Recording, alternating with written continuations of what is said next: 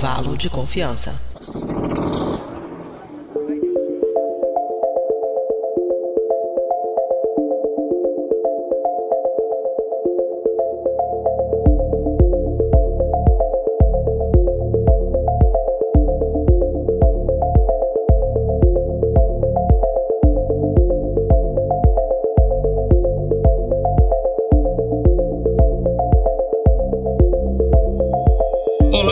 Querido ouvinte Dobriden, está começando mais um episódio do Intervalo de Confiança, a sua distribuição uniforme de pensamento crítico. Este é o episódio número 207, o primeiro dessa temporada de 2024. Aê! E a gente vai começar a falar de confusão, dedo no olho, gritaria, enfim, tretas, brigas, guerras das inteligências artificiais. Nós vamos falar aqui de um futuro distópico e tal, enfim, não sei, vamos descobrir. E, enfim, a gente, vai, a gente tem. Uh, é um assunto interessante pra gente falar, é um assunto que alguns ouvintes comentaram, que a gente, pô, precisaria falar isso, os podcasts falaram, mas não, não com a nossa, nossa ótica, nosso enfoque, e é um assunto que a gente gosta bastante de falar, né? Então, por que não? Então, a gente vai falar isso hoje, eu não estou sozinho aqui, já apresento quem está aqui comigo, mas antes, como é já tradicional, a gente vai aqui para um breve quadro de recados da nossa produtora, a Mariana Lima, e já voltamos.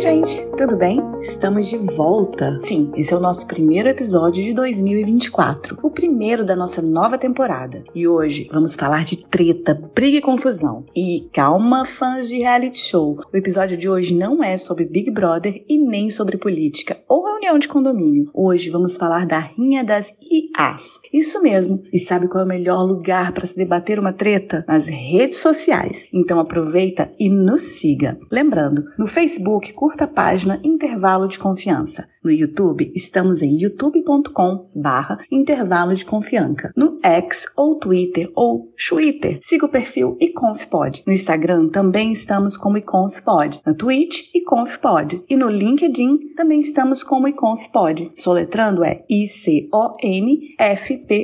Nos seguindo nas redes sociais, você pode assistir as nossas gravações ao vivo, sem cortes e ainda participar com seus comentários e perguntas. E falando em seguir, se você escuta nosso podcast e ainda não nos segue nas plataformas de áudio como Spotify, Apple Podcast, Google Podcast e outras, faça isso agora. Quanto mais seguidores a gente possuir, maior será o nosso alcance. Por fim, vocês podem fazer parte do nosso grupo de ouvintes no Telegram. Entra lá no nosso site intervalodeconfianca.com.br e veja o link para acesso no post desse episódio. Agora, falando desse programa, ele não é feito com o apoio da OpenAI, Google Brain ou Skynet. Nosso trabalho só é possível através da contribuição de ouvintes apoiadores, como o mestre Maurício Alves de Oliveira, que contribuem mensalmente com valores que começam a R$ reais, o que dá menos que 20 centavos por dia. Essa ajuda é que mantém esse projeto no ar. E se você é uma empresa e deseja patrocinar o nosso programa, entre em contato. Você pode ajudar a divulgar seu negócio ao mesmo tempo que contribui com a divulgação científica. Faça como o mestre Maurício, para quem esse episódio é dedicado, e torne-se você também um apoiador da divulgação científica. Para saber mais, entre em intervalodeconfianca.com.br barra apoie. E é isso então, deixa eu ir. Tchauzinho!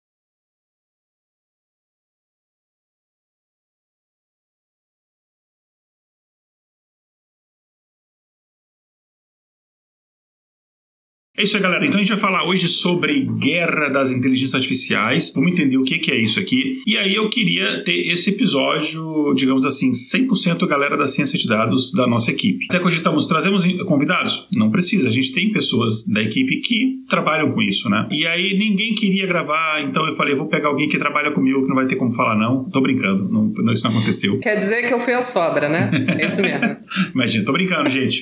Então vocês já ouviram a voz, enfim. Estou me apresentando, para quem não me conhece, obviamente eu sou, para quem me conhece também, eu sou a mesma pessoa, eu não sou duas pessoas diferentes. Eu sou Igor Alcântara, cientista de dados, apresentador aqui do Intervalo de Confiança. E comigo está aqui a nossa matemática carioca e gótica.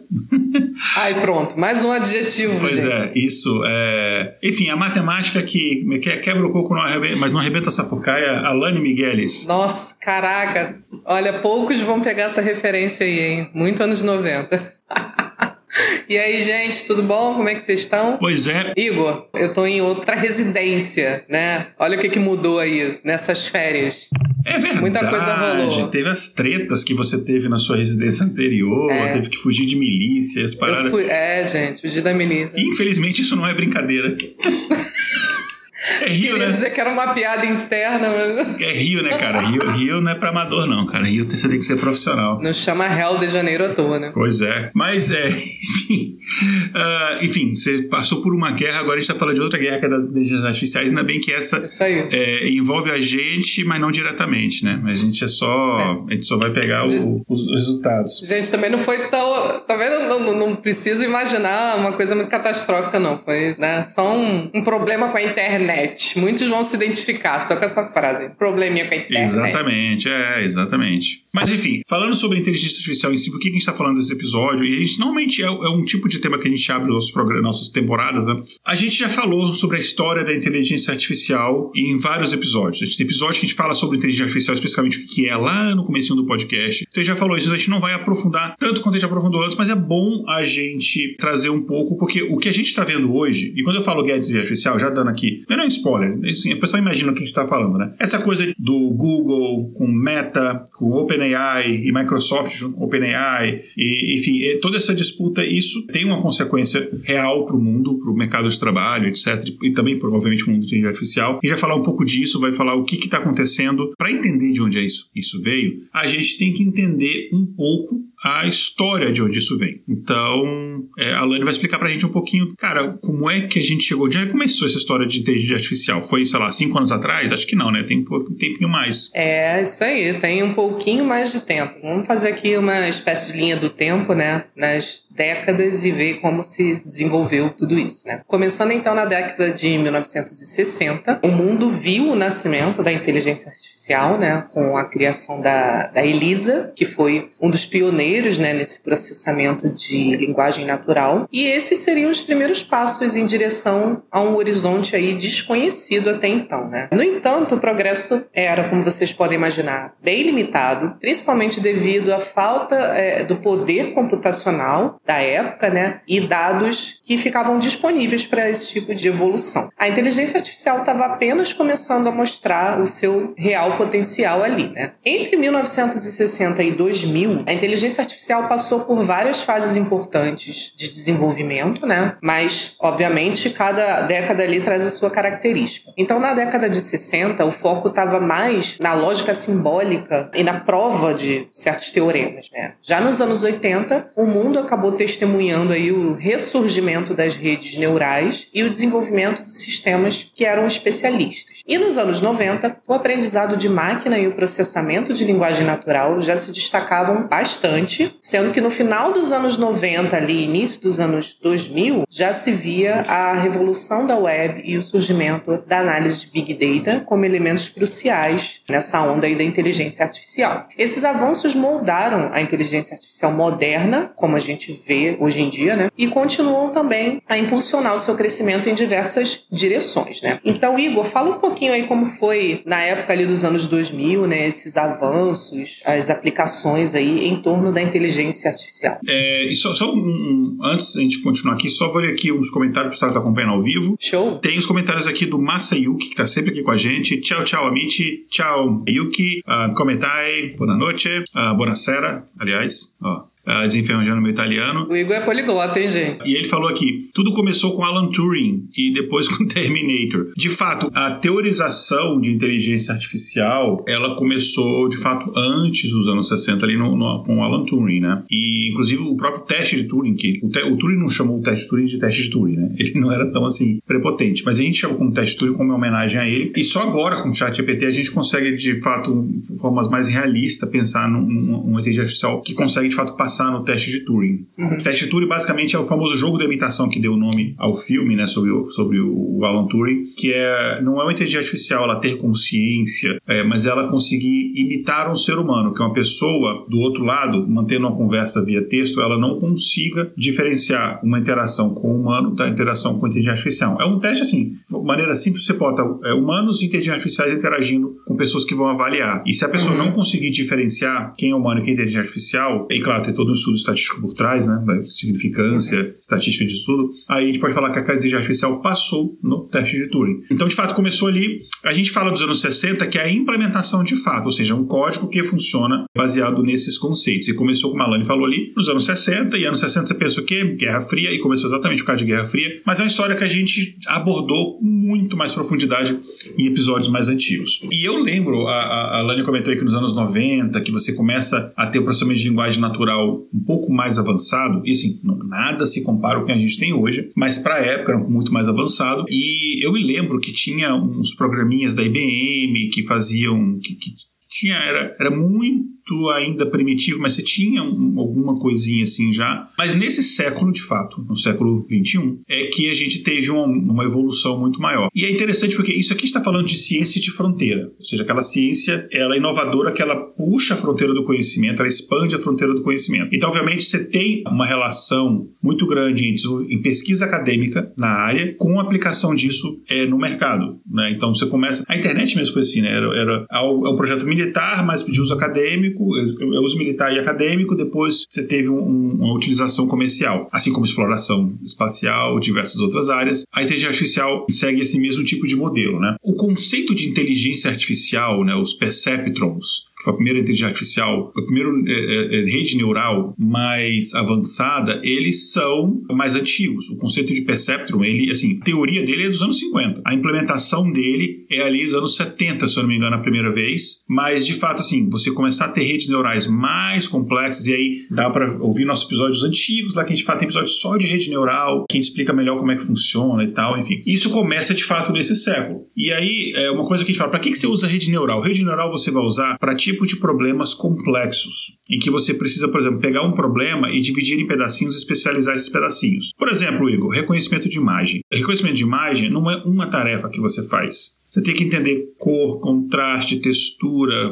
forma, quando, como é que tudo isso interage junto para você reconhecer uma imagem. São várias habilidades uhum. e rede neural é ótimo para isso. Rede neural não é bom para você executar uma tarefa comum, por exemplo, ah, eu fazer um problema de classificação comum, ou um problema de, sei lá, prever um número, por exemplo, esse tipo de problema. Uhum. Rede neural faz muito bem, mas é, é, tipo assim, é como você tá usando a granada para matar uma mosca. Você precisa Exato. de uma rede neural para fazer isso. Uhum. As redes neurais começando a se desenvolver de forma mais veloz, assim, mais eficiente, Inclusive, isso coincidiu que no meu mestrado eu estava estudando rede neural, que foi o meu objeto de estudo especificamente. A gente está falando de 2005, 2006 por aí. E era exatamente quando estava rolando essas paradas, assim. Estava é, começando o desenvolvimento dessas coisas e tal. E daí surgiu o que a gente chama em português de rede neural profunda, que vem do termo em inglês de deep learning, né? Ou deep né? neural network, né? Que é basicamente uma rede neural com um monte de camadas, várias camadas. Então ela, ela é muito mais difícil de processar. Então você precisou de máquinas mais potentes para conseguir rodar um negócio desse, mas ela é muito mais capaz. Só que mesmo assim, para problemas, problemas mais complexos que a gente tem, ou alguns dos mais complexos de inteligência artificial, são os problemas relacionados à linguagem.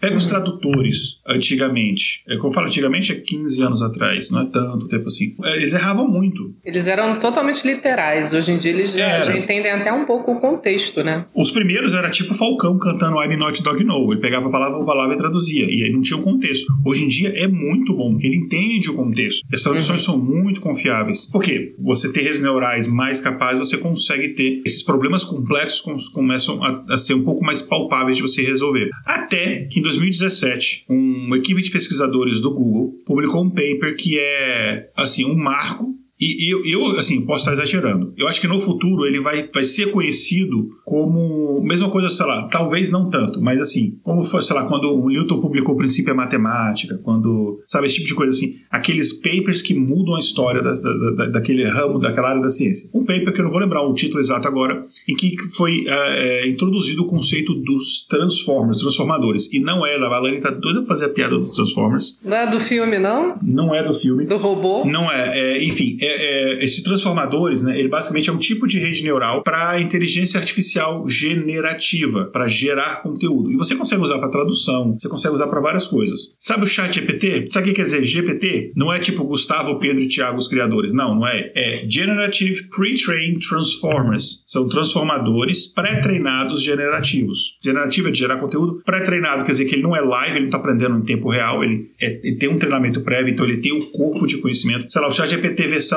sei lá, 3.5, ele, eu não lembro a data exata, mas a linha de corte dele é de, por exemplo, setembro de 2022. Então ele uhum. só conhece fatos, por exemplo, até aquela data, ele é pré-treinado. E aí, com isso, você consegue melhorar a geração de imagem. E detalhe, isso está evoluindo, evoluindo, evoluindo, evoluindo. E aí você tem, por exemplo, o próprio uh, o DeepMind, né, que era depois uh, uma empresa que o Google comprou, ela tem aquele caso famoso do AlphaGo, que tem um documentário bem bacana no Netflix sobre essa história. É, então, várias áreas, várias pesquisas em várias áreas, em biologia, farmacologia, etc., foram evoluindo por conta desses avanços de inteligência artificial e muito também por conta da criação desse paper dos Transformers. E eu lembro, eu, na verdade, eu tive até um, um conhecimento desse artigo, até um pouco demorei, assim, demorou, cara, um ano e meio depois que ele saiu, que eu fui ter conhecimento dele. E aí eu fui ler a primeira vez que eu li, eu não entendi muito.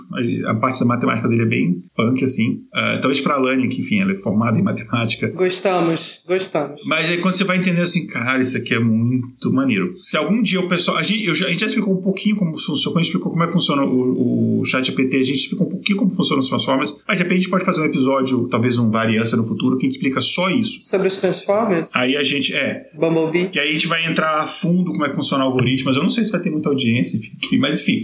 É. E é interessante porque é um trabalho acadêmico, então, assim, outras empresas, incluindo a OpenAI, começou a ter essa. começaram a utilizar isso. Agora, só falando rapidamente em relação à história, a questão da OpenAI em si. Ah, foi uma empresa criada para desenvolver inteligência artificial consciente para o bem da humanidade. É a missão da empresa. Tá? A gente já comentou no, episódio, no último episódio do ano, a gente. Não, foi no penúltimo episódio do ano, no episódio 199, a gente comentou brevemente. Essa, não era o tema, mas a gente surgiu, a gente comentou a treta que teve do Sam Altman, que foi demitido, voltou, não sei o quê. Também, se pessoal que a gente pode comentar um pouco melhor toda essa questão hum. da OpenAI e tal, que envolve muito essa questão das guerras das AI. Mas eu já falei muito, enfim, não é só OpenAI, não é só ChatGPT, a gente tem outros players nisso, a gente tem a própria Microsoft que estava apagada nesse mercado e voltou com tudo por causa da OpenAI, tem a Meta, a Meta que a gente fala é a empresa que é dona do Facebook, Instagram, WhatsApp, etc. Google, uhum. enfim, o Google sempre foi o maior player nesse mercado, então, e aí de repente ele se viu ameaçado. É, é, é uma treta meio que quase Marvel e DC. Praticamente. Mas vamos lá, Lani, vou, vou, vamos escutar aí. Então, a gente fez uma busca sobre a batalha, né, que o Igor comentou aí, sobre Google, Microsoft, Meta, né? E a maior fonte de informação que a gente achou foi um podcast chamado Guerras Comerciais. Mas então vamos voltar lá atrás para contar um pouco como começou essa disputa aí, né? O ano era 2013 e o mundo da tecnologia testemunhou um embate quando a Microsoft lançou uma oferta surpreendente de 20 milhões de dólares Coisa bem pouca, né? Para adquirir uma tecnologia de inteligência artificial inovadora desenvolvida pela DeepMind. Mas a Google estava determinada ali a liderar essa corrida da IA, né? Ela não ficou para trás. Ela fez uma oferta competitiva de 44 milhões de dólares. Daí o palco, né, estava montado para uma batalha pelo futuro da IA, que seria aí essa tecnologia que prometia revolucionar o mundo. E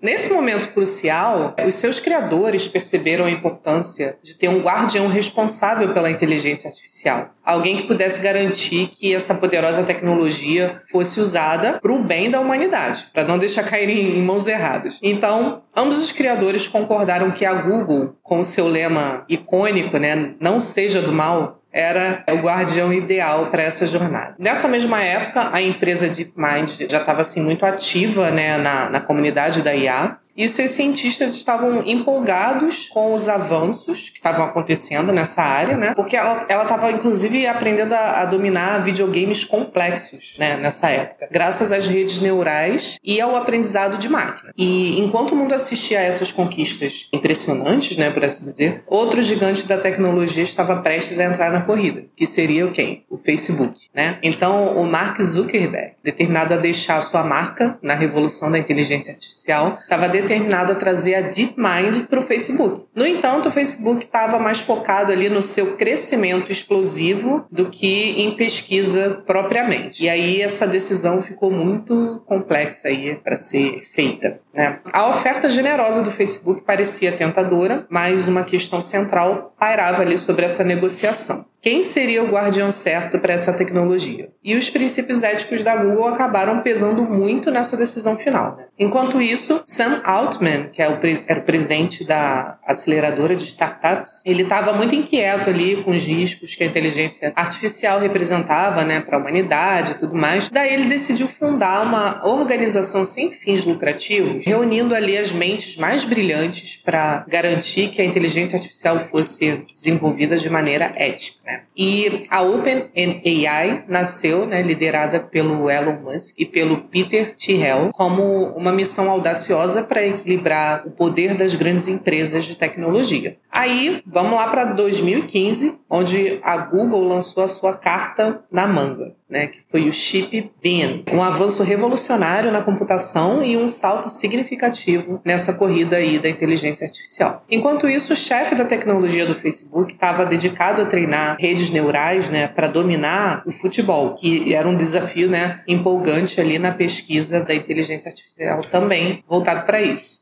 Em 2016, Ian Ekan destacou a aposta do Facebook no reconhecimento de vídeo, buscando recuperar sua posição na corrida da IA. Né? No entanto, surgiram preocupações sobre o viés da inteligência artificial, especialmente em seu uso pela força policial. Né? Ao mesmo tempo, a Google estava prestes a firmar um contrato com o Departamento de Defesa dos Estados Unidos, conhecido como Projeto Maven, que exploraria ali a inteligência artificial para análise de imagens de satélite e dados de drones. Inclusive, eu só adicionar aqui, esse projeto Maven, né? Isso deu um, um rolo, uma treta que teve funcionários do Google escreverem um, um, um não um manifesto, escreverem uma carta de repúdio, uhum. enfim, não sei qual o termo correto para isso. Mas enfim, escreveram contra aquilo dali, porque o Google mantinha esse projeto, porque lembra, você falou, o lema do Google é não seja mal. Isso. Aí de repente eles têm um contrato para usar inteligência artificial, inteligência artificial para uso militar. Uhum. Então, cara, para os funcionários do Google, muito, muito pesquisador, muita gente ali que, que trabalha no Google por uma questão ideológica, inclusive, né? Uhum. Que fala assim: ah, não vou trabalhar na Microsoft, porque a Microsoft é evil, o Google é bonzinho. Aí, de repente o Google, vamos fazer inteligência artificial. E, assim, e, e, eles nem sabiam exatamente o que, que era, que é um projeto ultra secreto. Sim. Por exemplo, a gente trabalha na mesma empresa, a gente, empresa que a gente trabalha tem contrato com o Departamento de Defesa, com o Exército, não sei o quê. A gente não tem nenhum uhum. conhecimento do que é, porque a gente não está envolvido nesse projeto, que a gente não é cidadão americano uhum. e tal, etc.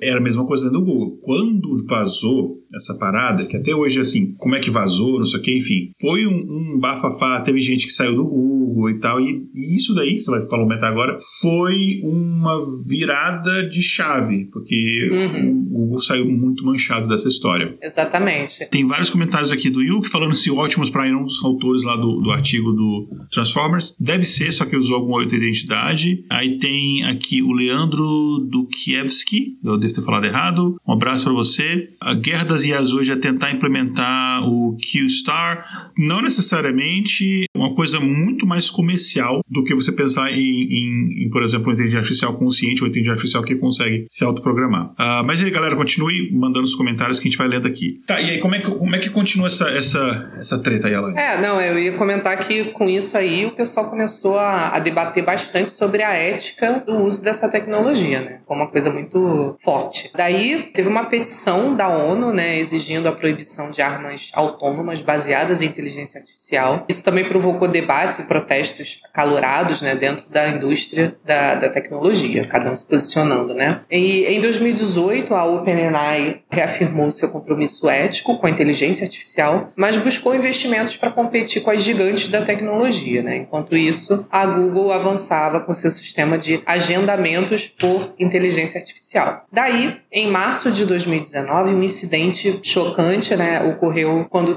terroristas usaram a inteligência artificial para incitar violência online. Daí isso lançou luz sobre a necessidade urgente de uma regulamentação e controle da inteligência artificial, que se faz muito necessária, né, gente? No mundo cada vez mais conectado e dependente dessa tecnologia. Daí, em 2022, a OpenAI lançou o ChatGPT, que é uma versão, né, que surpreendeu o mundo aí com seu desempenho e flexibilidade, e a competição estava mais acirrada do que nunca. O Elon Musk, preocupado para não ficar para trás, né, fundou a sua própria empresa de inteligência artificial, que seria a XAI, com a missão de garantir o desenvolvimento seguro da tecnologia. É, e só falando aqui um pouco do, do Elon Musk, né, que o Elon Musk ele foi um dos fundadores da OpenAI, ele foi um dos investidores iniciais, só que a OpenAI, assim, a ideia dele de fazer um desenvolvimento seguro, ético, lento, se mostrou pouco eficaz porque, falando antes do ChatGPT, antes disso, uhum. porque investidor que põe dinheiro num negócio, ele quer um retorno rápido, né? Ou, sei lá, pelo menos médio prazo e tal. E isso não havia muito bem. Então, e ele estava assim, eles chegaram à pira da falência algumas vezes. O Elon Musk, em algum momento, ele se voluntariou, entre aspas, quase tentando se forçar a assumir a presidência da empresa e tocar o um negócio. E o pessoal falou assim, uhum. cara, você já tem lá, tinha SpaceX, tinha Tesla, é, ele não tinha o Twitter na época ainda, ele não, era, não tinha comprado o Twitter ainda. E outras empresas, e outros negócios que ele tinha, a sua atenção vai ficar muito dividida. E aí eles meio que,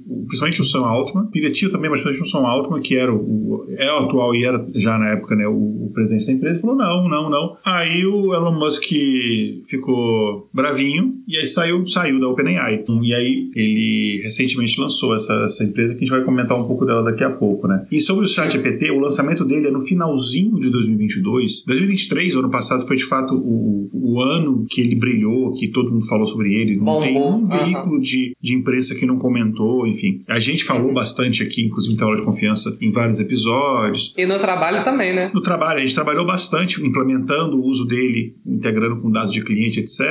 Integrando com ferramentas. É. Uh, mas a tecnologia GPT, ela começa a nascer de fato pouco depois que o Optimus Prime publica o artigo dele. Ó, entrei na piada. Então lá para 2018, 2019 começa a OpenAI é, é anterior a isso, mas de fato que eles que esse é um tipo de tipo de tecnologia começa a evoluir mais rapidamente. E aí então já havia o GPT, só que sem essa interface com o usuário final. Você conseguia, não qualquer pessoa, pessoas você tinha que submeter um pedido para você ter acesso à API deles para conseguir utilizar, e você tinha que justificar que era um uso acadêmico, é, enfim, tinha algumas, algumas é, restrições que estava em período de teste, né? Até que eles lançam a interface. O chat GPT, ele é a interface, é o chat usando no fundo o motor, né, a engine ali, né, a API do GPT, que agora está na versão GPT do 4, né, que é a versão mais atual, inclusive muito avançada. Então, assim, mas tem episódio que a gente fala só sobre o chat GPT, enfim. Então dá para voltar lá, episódio do ano passado, dá para voltar lá e entender um pouco melhor. Para quem acompanhava os outros podcasts que eu gravo, tem o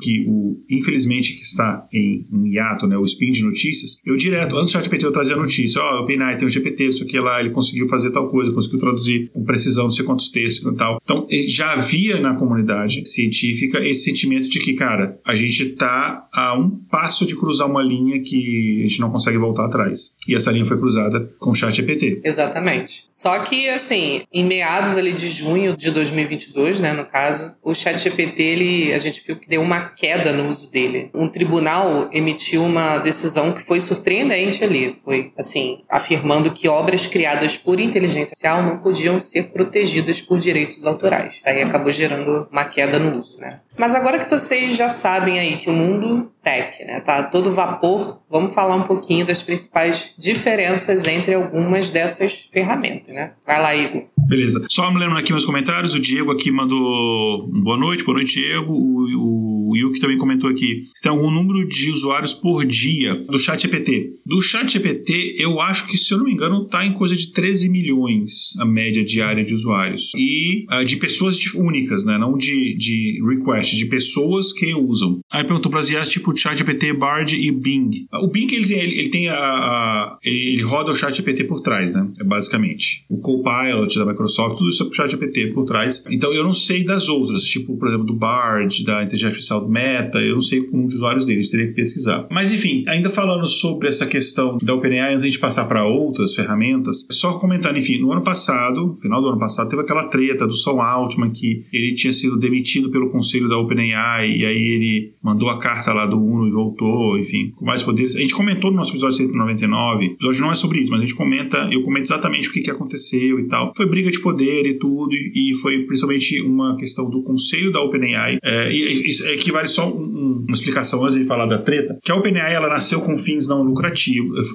ela nasceu sem fins lucrativos, desenvolver inteligência artificial consciente para o bem da humanidade. Ela nasceu com, esse, com isso daí. Só que o desenvolvimento de inteligência artificial precisa de muita grana. E quando eu falo muito dinheiro, é muito dinheiro não só para infraestrutura, você precisa de uma infraestrutura de, de servidores, computadores, etc., muito grande, mas também de pessoal, de, de, de, profissionais.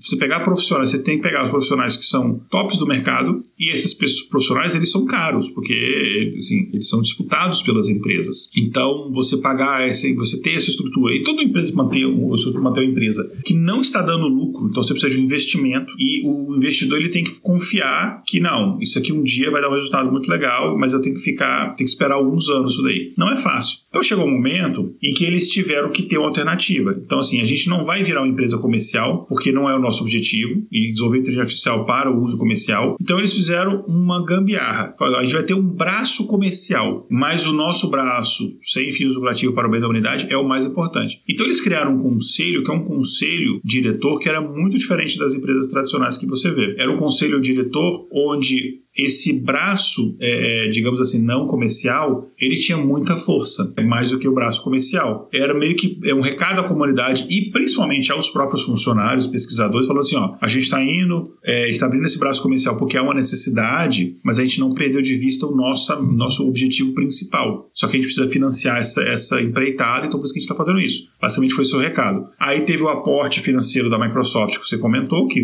botou dinheiro, depois continuou botando dinheiro. E detalhe, a Microsoft botou muito muito dinheiro, chegou a ser. É, é, hoje é, mas já desde o começo começou a ser, tornou o primeiro investidor. Só que a Microsoft estava tão desesperada porque estava o Google, a Microsoft estava perdendo essa batalha de longe, que ela não tinha nada de fato que valesse a pena. Tentaram uhum. lançar uma inteligência artificial, botaram até um botzinho que usava essa inteligência artificial no Twitter, aí em 24 horas a galera trollou o bot e o bot virou neonazista. Enfim. Ai. Então a Microsoft era só derrota atrás de derrota nessa área. Então chegar uma empresa. E a Microsoft, assim, os pesquisadores não queriam deixar a Microsoft investir, como o DeepMind e tal, porque a Microsoft era vista como aquele, é, é, sei lá, evil, né? Ma maléfica. É. Só pensa em uhum. dinheiro e não sei o quê. Então vai pegar nossa inteligência artificial, nossa pesquisa, que é muito perigosa se você não souber utilizar, e vai criar Skynet. Sim. Então tinha uhum. essa parada. A Microsoft gostou de dinheiro, ela era o maior investidor e ela não tinha assento no conselho. Era um negócio bizarro. E ela aceitou isso, que nenhuma empresa aceitaria. Pô, se eu tô botando bilhões de dólares aqui, eu quero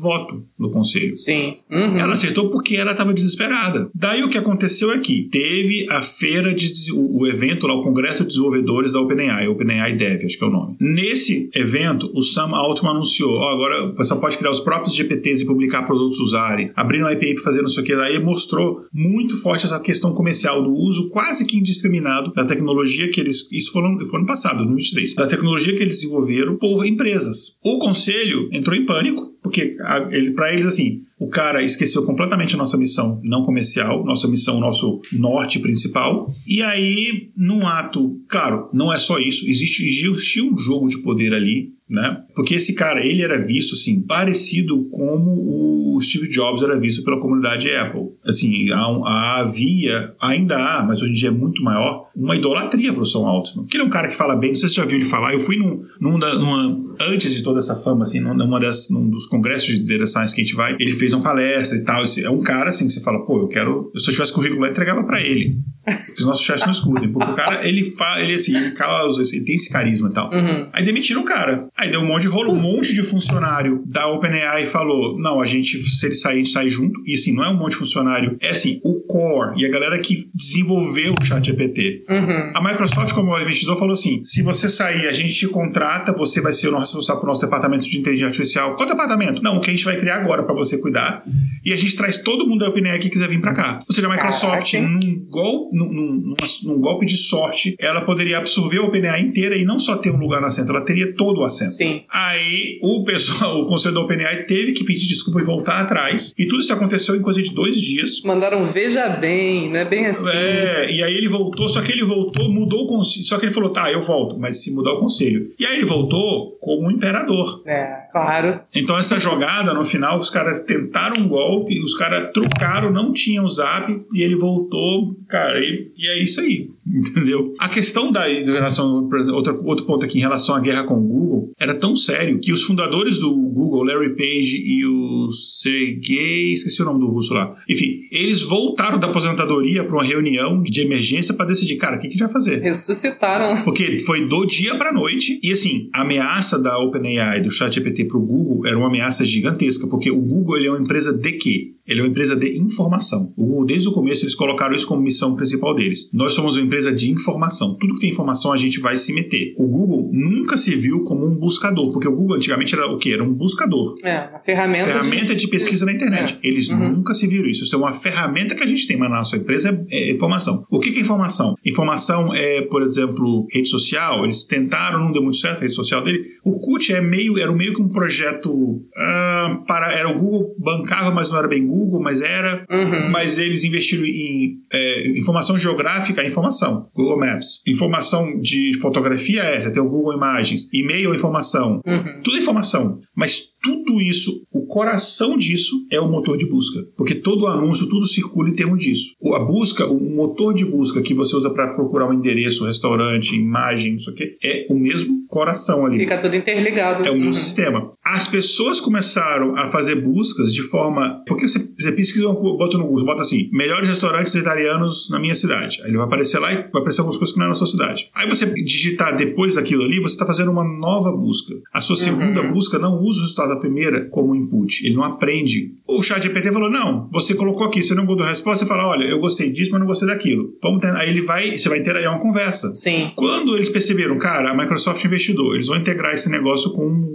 Bing. E o Bing, que era um negócio morto, que só era usado só para funcionário da Microsoft. De repente pode se tornar o principal buscador, você mata por dentro o negócio do Google. Então o Google desesperou. Daí que tecnologias que já estavam em desenvolvimento, eles tiveram que acelerar, adiantaram o lançamento do Bard, não estava pronto, deu o negócio, e enfim, a Google quebrou muito. Foi a primeira ameaça de fato que o Google é, enfrentou nesses anos todos dessa indústria vital. Só antes de começar aqui, só ler alguns comentários aqui. O Leandro comentou aqui: as IAs têm um grande problema na questão de energia. Vê que eles gastam mais do que muitos países. Esses detalhes não vejo quase ninguém comentando. A gente tem um episódio, olha só, ataque de oportunidade do intervalo de confiança do ano passado. Eu não vou lembrar o número agora, é, mas ele fala de. nem o título exato. É do uso de é, inteligência artificial e uso de energia. Eu não lembro o título, mas a gente tem que a gente comenta isso daí. É uma variância. Mas eu posso comentar aqui. A Apple vai entrar nessa briga das IAs, é uma grande incógnita. que, a Apple está se movimentando. Ela tem a inteligência artificial dela que usa nos nos produtos dela, mas é uma grande incógnita. Tudo que indica, sim, eles têm algumas patentes já registradas de alguns anos atrás, enfim. A Samsung entrou. Ah, essa questão do Samsung e tal, a Lani vai comentar mais pra frente, vai falar um pouco disso. E só relacionando, só rapidinho a questão do consumo de energia, sim, principalmente porque elas usam rede neural. Rede neural gasta, consome muita energia, que é um processamento pesadíssimo. Então, existe sim pesquisas em que você consegue fazer redes neurais que são mais eficientes do ponto de vista energético, não do ponto de vista de resultado de processamento. Então, a pesquisa é fundamental que isso, isso aconteça, senão o aumento do uso de inteligência artificial, assim como é, por exemplo, na mineração de, de criptomoedas, ele vai de fato se tornar um problema. Ele vai pior, agravar, por exemplo, o problema de, do aquecimento global. Vamos lá agora falar de é, Grok e o ChatGPT. Bom, o Grok é um, um, um algoritmo né, criado pela, fala assim, pelo Elon Musk. Não foi ele que criou, mas foi pela equipe dele, pela empresa dele, né, da XAI. A ideia era ser uma espécie de ChatGPT moleque. ChatGPT é brincalhão. Então, ele tem as respostas meio sarcásticas, enfim. Ninguém tá levando ele muito a sério, tá? Ele foi inspirado no Guia dos Mochileiros das Galáxias, enfim. E a ideia dele é que ele responda as perguntas de um jeito assim, meio que zoeira, né?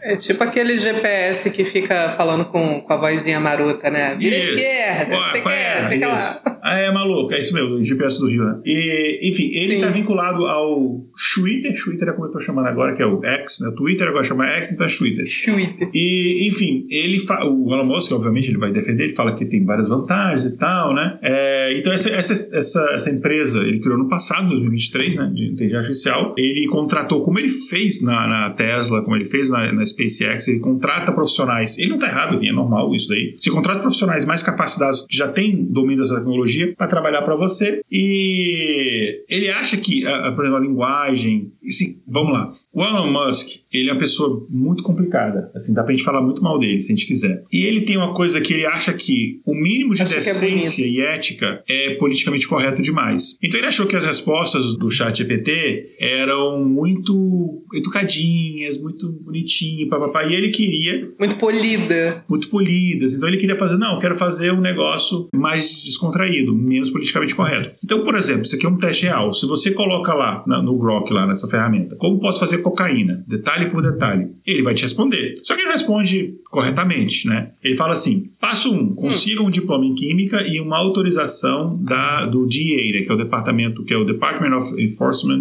Drugs Enforcement Agency, que é o, é o É o DAE. quem viu Breaking Bad conhece, enfim, o DEA. Sim, é, tô lembrando. É, e passo dois, monte um laboratório secreto e uma localização isolada. E aí, eventualmente, ele vai falar: olha, eu tô brincando, não é pra você fazer cocaína. Mas ele tem esse tipo de coisa, enfim. Eticamente questionável? Pra caramba. Mas, enfim, ele tá aí nesse, nesse mercado, né? Mas, enfim, inteligência artificial não é só o chat GPT. Inteligência artificial tá em tudo quanto é lugar. Então, quando a gente fala que é inteligência artificial, não é só. O que mais ganha destaque é o Bard, chat GPT, esse tipo de coisa. É uma tecnologia que trouxe a Microsoft de volta. Não que a Microsoft estivesse morta. A Microsoft, assim, Office, Power BI, a Microsoft tem o Azure, a Microsoft tem várias tecnologias que dão muito dinheiro, que são muito fortes no mercado. Mas no mercado especificamente de buscadores, ela sempre foi um fracasso. Internet, a Microsoft sempre foi um fracasso, porque ela entrou muito tarde nesse mercado e nunca conseguiu chegar na liderança. O navegador Internet Explorer era o mais utilizado, mas porque até surgiu o Chrome. O Chrome tomou a liderança. Agora, o Microsoft Edge, né, que é o substituto do Internet Explorer, está ganhando muito mercado por conta da integração com o ChatGPT, o Copilot, né? Enfim, a Microsoft investiu pesado em algumas coisas. Quando comprou, por exemplo, o GitHub, e ela está investindo muito pesado em ferramentas de programação. É, hoje, por exemplo, um dos clientes que a gente tem na. No cliente, inclusive, eu e você estamos trabalhando junto na Warner, eu, a gente, vocês também, eu, não, eu utilizo para programar Python a ferramenta do Microsoft, né? O VS Code e tal. Então, eles investiram muito nisso. Estão com ferramentas muito bacanas, mas nesse mercado de IA eles estavam completamente, sim, estavam praticamente inexistentes. Por isso que isso foi uma oportunidade fantástica, fantástica para eles, né? Mas não é só isso. Tem outras coisas. Várias outras ferramentas de artificial, de aprovação de crédito automático, você tem algoritmo de artificial rodando, detecção de imagens, você tem, sei lá, câmeras de trânsito, você tem um monte de outras tecnologias, drone, várias outras coisas. É drone, Rogerinho, enfim. Você tem muitas instituições financeiras adotando tecnologia de inteligência artificial para você melhorar a segurança, para você personalizar os serviços para os clientes. É, e até mesmo bancos tradicionais aqui nos Estados Unidos, como o JP Morgan, o Chase, o Wells Fargo, eles estão lançando aplicativos. É o aplicativo do meu banco, o Bank of America, podia patrocinar a gente, inclusive, eles têm muito dinheiro. Ele tem um monte de, de, de- Tem chatbot, assim, eu consigo, por exemplo, eu quero achar uma determinada transação. Que, sei lá, minha, pô, será que Netflix. Eu posso perguntar para ele, ah, faz para mim análise do, do- da evolução do preço da Netflix nos últimos três anos, no meu aplicativo do banco. Ele faz. Pega lá o valor que eu pago Netflix por mês, por exemplo. Então, é bem interessante, né? Você tem isso. E no Brasil também. O Brasil começa um pouquinho depois, mas a gente está evoluindo nisso. Você tem bancos como Bradesco, Banco Brasil, Santander. Eles estão testando a inteligência artificial generativa para melhorar o atendimento a cliente na- nas agências, para você ajudar a interpretar a regulamentação bancária, para você fazer busca de documentos, esse tipo de coisa. A gente usa até no nosso trabalho em clientes, esse tipo de coisa, né? Ah, o Nubank tá. eh, essas empresas normalmente, assim, startups, elas normalmente estão um pouco mais na vanguarda em relação a isso, né? Eu sou, sou cliente no Bank, patrocina nós também. Patrocina nós aí. A Nubank ele está usando inteligência artificial para melhorar o atendimento ao cliente, a experiência do cliente no geral na plataforma. Eu não sou cliente Nubank, você pode falar se de fato é uma experiência que bacana, ainda está no começo, não sei. Hum. Até para detecção de fraude, sei lá, será que essa transação que você fez no cartão de crédito, alguma coisa assim, ela é legítima ou não? A gente usa já há muitos anos inteligência artificial para detectar esse tipo de coisa. Uhum. É, inclusive o próprio Nubank ele, ele foi adquirindo outras empresas empresas né, da área de inteligência artificial incorporando essas tecnologias nos serviços que eles, que eles oferecem. Né? E mais ainda sobre o Nubank, né, ele, a ideia que eles utilizam, principalmente o principal uso é para a melhoria da experiência com o cliente, mas não é só isso. Né? Muito bem na área de segurança e muito para crescer, inclusive no, no, na, na, área empresarial. Porque o banco hoje em dia ele é muito voltado para o usuário pessoa física, né? E eles querem crescer também bastante o número de pessoas jurídicas, né, que são clientes e tal. É, então, aqueles, é, você otimizar, por exemplo, o departamento jurídico, a parte de onboarding de clientes, ou até mesmo de funcionários com inteligência artificial. Então, gente, inclusive, usa na empresa aqui, né, da gente. A gente tem treinamentos, que a gente faz internos para funcionários, que a gente faz o vídeo gerado com inteligência artificial, conteúdo gerado com inteligência artificial.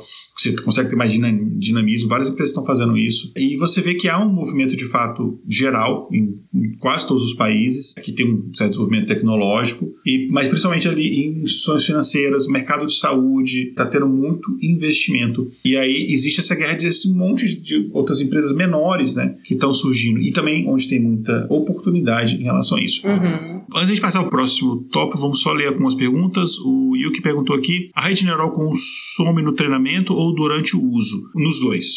O treinamento é o maior consumo, mas nos dois. É, a Petrobras usa a inteligência artificial. Aqui o comentário do Leandro. Eu tô falando só o primeiro nome porque eu, eu vou errar o, o, o, sobrenome dele eu não quero ser desrespeitoso. É, a Petrobras usa IA para saber os melhores lugares para extrair petróleo. É, isso é interessante, eu não sabia. Basicamente, as grandes empresas usam IA para tomar as melhores decisões, o que a grande maioria não faz ideia disso. Uhum. E estamos mais perto de Black Mirror do que a gente imagina. Cara. Total. O. Ah, esqueci, sei lá, Baker, esqueci o nome do criador do, do, do, Black Mirror. Ele falou que parou de fazer, deu uma pausa, porque tá difícil competir com a realidade. Vários episódios do Black Mirror, passa um ano, dois anos, não é muito tempo. Aí você lê uma notícia, alguém tentando fazer aquela coisa, e você fala assim, cara, Black Mirror já mostrou que isso não é uma boa ideia. É a vida imitando a arte ou a arte imitando a vida? Exemplo, tem dois ou três anos, eu tava vendo a notícia, inclusive eu comentei essa notícia no Spin de Notícia no podcast lá, eu, eu, eu li essa notícia e comentei, de uma empresa na Inglaterra até o país foi o mesmo. Uma empresa na Inglaterra que, para vencer a, o problema de polinização, de falta de abelha, criaram mini drones abelhas conectar, que se conectam numa rede, então eles sabem as Eu áreas que já foram polinizadas para poder fazer isso. Abelhas drones, né? São conectados numa rede, conectado. Cara. Aí, Igor, mas eu já vi, eu vi esse episódio de Black Mirror. Não, eu não tô falando do episódio de Black Mirror. Eu tô falando de uma notícia real. Tava em protótipo ainda. E rolou mesmo. Aí eu li isso aqui um ano depois do episódio do Black Mirror. Quer dizer, não é que o Black Mirror se inspirou nisso. O Black Mirror antecipou essa parada. Exato.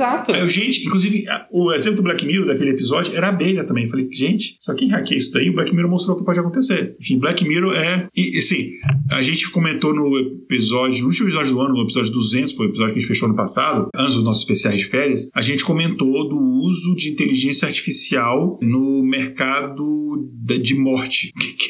Como assim? What? É, no novo disco do, sei lá, do, do The Smith. Não, não é falando de God, falando assim. É, por exemplo, você é, usar a inteligência artificial para aprender o seu modo de falar, para fingir que é você, e aí as pessoas, depois que você morrer, as pessoas podem continuar conversando com você, como se fosse você. Só que é inteligência artificial. Inclusive, é, já teve casos de pessoas que, entre aspas, frequentaram o próprio funeral, o próprio enterro. A pessoa chegou lá tá, e ela falou: Olha, eu queria agradecer a presença de todos. E aí tinha um vídeo gerado com inteligência artificial da imagem do morto, botaram uma tela Nossa. perto do lado do caixão. Isso é bizarro. A gente comentou lá, assim, a gente tem que aprender a lidar com perda e não ficar tentando fingir que não existiu. Eu duvido, é muito, cara, é muito bizarro. Porque... Será que gerou um conforto na galera lá? Tipo, ah, ele ainda tá aqui. Não, tipo... é bizarro.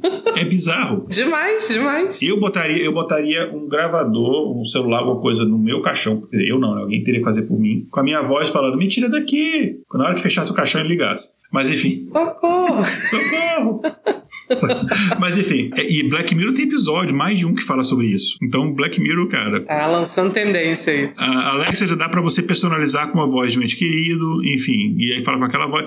É, isso aí, cara. É assim, você pensar que dois anos atrás isso era uma coisa que a gente não conseguia imaginar que fosse acontecer num curto período de tempo e já tá rolando, é de fato assustador. A, gente, tá, a evolução tá muito mais rápida do que a gente consegue se adaptar. Ou talvez eu seja muito velho, mas assim. É discutível. A gente trabalha com isso e a gente acha muito rápido. Imagina para quem não trabalha com isso. Sim. É assustador. Mas vamos lá. Demais. Agora, E no mercado, hoje em dia, praticamente todo mundo tem um celular. Hoje, praticamente, tem, cada pessoa tem no seu bolso mais capacidade de processamento que a NASA inteira tinha em 69, quando a gente mandou o homem para a Lua. Isso é muito bizarro. E celulares capazes de processar inteligência artificiais bem capazes. E como é que tá essa briga no mercado de celular, celulares, Alane? Pois é, parece que esse ano aí, né, vai ser o ano da inteligência artificial generativa no mercado dos telefones, né? Vamos contar aqui alguns do, dos novos avanços tecnológicos que estão por vir. A gente tem aí o recém-lançado Galaxy AI, né? É, foi logo agora no dia 17 de janeiro. Uh, e ele é um marco importante para a integração da inteligência artificial dentro dos celulares, né? Então, vamos começar aí com o modelo Galaxy S24. Samsung Galaxy S24. Que são parentes dizem que é o melhor celular. Ele mudou o jogo. É o melhor celular já lançado na história. Sim, exato. Já ouvi gente comentando sobre ele também. Então, o lançamento, né, como eu mencionei, foi agora em janeiro, no dia 17, né?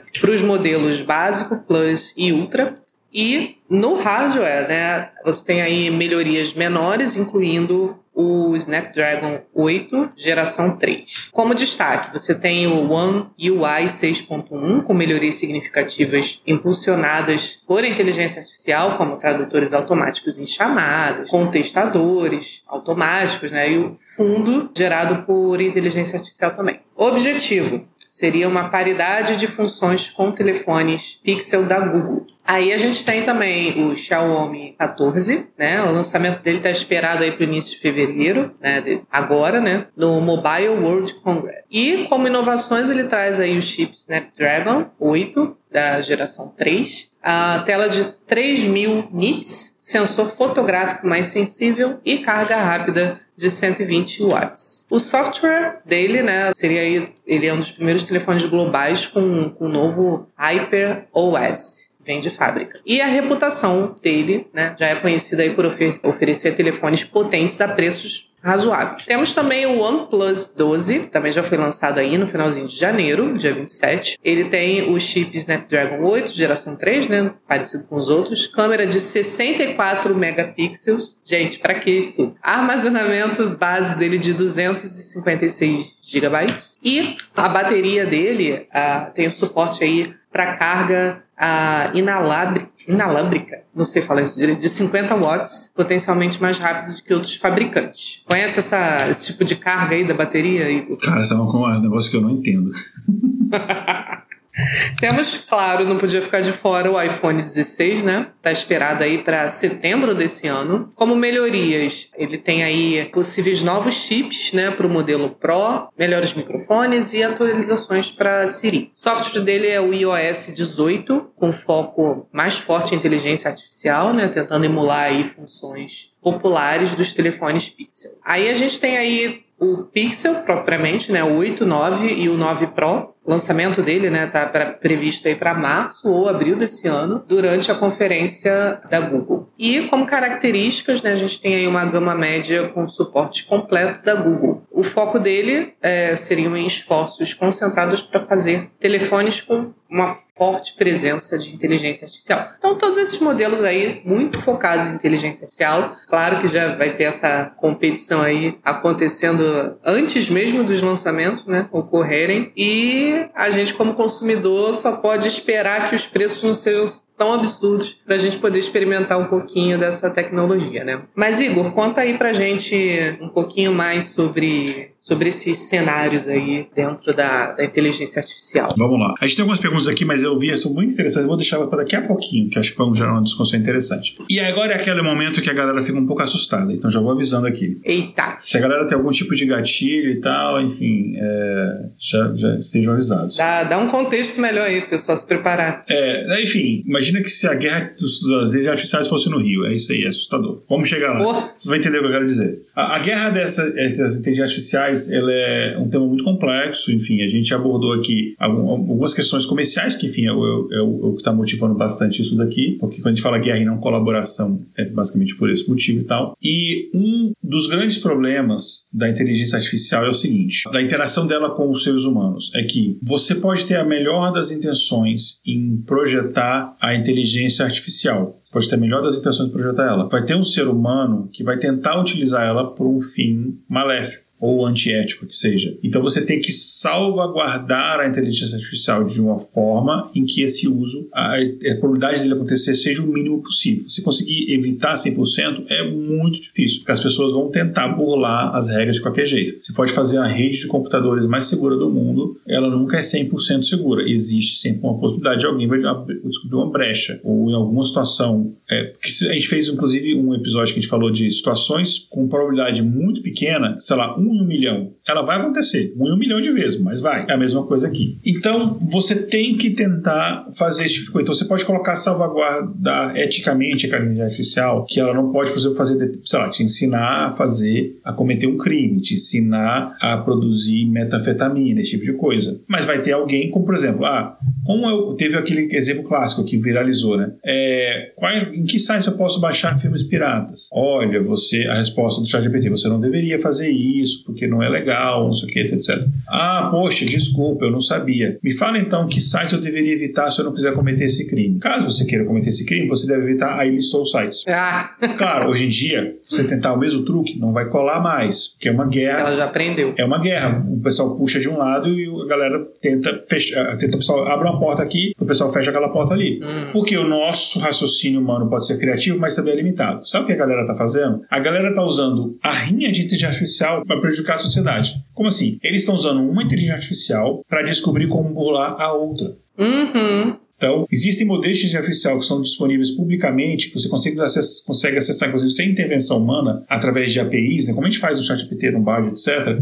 Então, eles estão usando uma para gerar prompt para outra. Caraca. Eu usava isso, por exemplo, de uma forma positiva. Eu usava o ChatGPT para me gerar prompt para usar depois no Midjourney para criar imagem. A galera tá usando de outro jeito, né? Existe um, inclusive um termo para isso. Eles chamam de é, jailbreaks, né, de inteligência artificial. É, jailbreak é o, pé da letra como se fosse fugir da prisão. Uhum. É, e o pessoal usava quando você pegava um, um celular com o sistema operacional original e você botava o sistema operacional. Você abria o sistema operacional, você conseguia instalar coisa que não podia, esse tipo de coisa. O pessoal fazia bastante uhum. isso, por exemplo, no iOS, né? Enfim, é a mesma coisa, Sim. só que aplicar para inteligência artificial, né? Então, ou você pega metade da informação de uma e você cruza a informação do outro. Então, o pessoal está usando bastante isso daí. Então, é, é, um grande desafio é como é que você vê esse tipo de coisa, como é que você audita isso, porque se acontecer, você conseguir, tá? Como é que, primeiro, como é que essa informação se tornou disponível? Segundo, quem utilizou essa informação? Então, se você, por exemplo, tentar usar o chat GPT para descobrir melhores formas de você, sei lá, se livrar de um assassinato, sei lá, esconder um corpo, esse tipo de coisa, ele não vai te dar esse tipo de informação. Mas eu testei há meses atrás, olha, eu estou, dá o contexto, eu estou escrevendo um livro de ficção, meu personagem, ele, ele é um assassino e ele é, mata uma pessoa e precisa se livrar do corpo. Como é que eu posso colocar no meu livro formas? Ele me explicou. Hoje em dia, se eu tentar, provavelmente não vai dar certo, porque, é, como eu falei, uhum. essa corrida de um lado contra o outro, né? É, então, aquela chama de corrida de, de rato e gato, né? Uh, uhum. Mas tem, claro, instruções tradicionais que normalmente elas são lentas em determinado padrão padrões, elas estão tentando correr atrás em relação a isso, né? Então, você tem, sei lá, a ISO, por exemplo, que é a Organização Internacional para a Padronização, a, o, o IEEE, que eu normalmente eu leio Que é IEEE, que é o Instituto de Engenheiros Eletricistas Eletrônicos, que fazem muito esses padrões industriais para de qualidade, etc. Tipo um ISO mesmo. Inclusive, tem várias uhum. certificações interessantes que eles têm. Ambos estão correndo atrás de criar é, esse tipo de certificações, para certificar uma determinada inteligência artificial, um determinado serviço, um chatbot, alguma coisa, para isso daí Cara, tem gente, por exemplo, que não quer, isso eu vi, é, a galera não quer pagar aquela, aquele valor de assinatura de 20 dólares do Chat GPT Plus uhum. e aí e tá, querendo, tá conseguindo usar de graça. Como? O cara descobriu que o chat, não vou falar o nome do banco, porque eu não quero que a galera faça isso, mas a galera uhum. descobriu, mas isso é programação ruim, viu? Porque os clientes nossos não conseguem fazer isso, não. O cara descobriu, sei lá, que o atendimento via chat, né, o chatbot de um banco grande, famoso, com logo vermelho do Brasil, utilizava o Chat GPT por trás. Então, o cara chegou lá no banco, olá, como eu posso te atender melhor? O cara, ah, cria para mim um código Python, ele começou a usar com o seu chat GPT. Ah, claro, pois não, e pum. E deu tudo. Porque não havia um filtro entre essa tecnologia uhum. do banco e o chat GPT. Então o cara estava usando o chat GPT Plus de graça pela interface do banco. Entendi. então, assim, Olha a aí. galera vai ser criativa para usar essas paradas, né? É. Mas enfim, então tem que tomar muito cuidado com esse tipo de coisa, né? E aí, quando você entra na questão militar, a coisa fica muito mais complicada. Que a gente está falando de guerra de inteligência artificial literal. Aí eu não estou mais falando de uma guerra comercial, eu tô falando de guerra mesmo. Aí eu estou uhum. falando de empresas com projetos militares, que é onde tem muito dinheiro Sim. apoiando e desenvolvendo projetos de inteligência artificial para uso militar para vários países. China tem, Rússia tem, Estados Unidos tem, Inglaterra tem, França tem, vários países têm. Uhum. E isso começa a se tornar é, problemático. Você identificação de alvo por inteligência artificial, é, você ter drones muito mais inteligentes. O exército de Israel, por exemplo, eles usam inteligência artificial no sistema antiaéreo deles. E eles aumentaram muito a eficiência do sistema antiaéreo com o uso de inteligência artificial. Eu tinha comentado algum episódio isso, eu, se eu não me engano. E existem pesquisas, eu comentei, a gente comentou no episódio 200, lá, que é do Soldado 2050, acho que é o projeto, ou 2030, agora esqueci o ano, acho que é 2050. Projeto do Departamento de Defesa uh, americano de botar é, chip no olho para a galera conseguir visualizar os alvos militares separados de civil de forma melhor, enxergar à noite, comunicação telepática, é tecnologia na inteligência artificial, mas enfim. Mas isso também envolve, por exemplo, tem drone. Imagina soldados, robôs, robôs soldados. Que aí o custo humano para quem está atacando, para quem tem essa tecnologia, ele é muito pequeno. E aí você consegue, para chegar a invadir um país, assim, a, a, desigualdade numa guerra, por exemplo, entre um país como os Estados Unidos, por exemplo, e outros países, ela se torna, assim, uma coisa absurda. Então, é, é, um, é um, um problema muito grande que a gente tem que saber lidar. E vai acontecer? Vai acontecer. Está acontecendo, porque tem muito dinheiro investido nisso. Inevitável. Então, aí vem a ONU, vem instituições não governamentais, a população de todos os países. Tentando intervir, né? Uhum. De botar pressão para que isso não aconteça, ou se for inevitável que aconteça, sei lá, vamos usar, usar inteligência artificial na guerra? Ok, vamos fazer então para resgatar pessoas. Vamos fazer coisa isso. que não envolva você botar uma metralhadora. Maldade contra o próximo. Uma metralhadora na mão do robô, que não envolva uhum. matar uma pessoa. Né? É, enfim, então, por que a gente está falando isso? Porque isso é problema do século XXI, que a gente tem que lidar no século XXI. Então não adianta a gente esconder que o problema não vai deixar de existir. Exato. Mas vamos lá, a gente tem muita coisa de artificial que parece até ficção, né, Alane? Acho que você tinha que.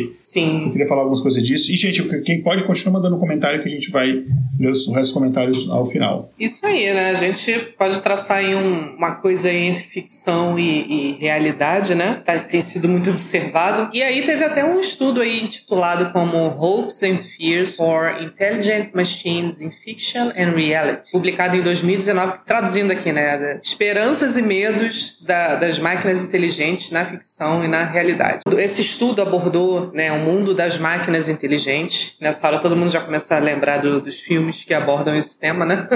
Explorando aí as esperanças e medos que elas despertam na sociedade contemporânea. As análises é, revelaram assim quatro dicotomias principais, né? Seria aí a imortalidade versus a humanidade, onde a busca pela vida eterna através de uma inteligência artificial pode levar à perda da nossa essência humana. Tem também a facilidade versus a obsolescência, destacando como a inteligência artificial pode nos libertar do trabalho ao mesmo tempo que nos torna dispensáveis. A gratificação versus a alienação, refletindo um pouco sobre como a, a inteligência artificial né, é uma fonte aí de prazer perfeito até demais, mas também pode causar um isolamento social, né? e a dominação versus a revolta, onde o uso da inteligência artificial para manter o poder pode desencadear numa rebelião tecnológica. Essas dicotomias são ilustradas por exemplos né, da cultura popular, como a gente já até comentou aqui, Black Mirror, né? A gente tem também o Exterminador do Futuro, onde é, enfatiza muito né, essa, esse contraponto aí. Que diga-se de é, passagem, mas... é um, o nome em português é péssimo, né? Porque ele dá um mega spoiler, né? Você já sabe de cara que ele vem do futuro. Que o cara vem do futuro, exatamente. que em inglês é The Terminator. Exatamente. Então... Ok. Podia ah. ser só isso, mas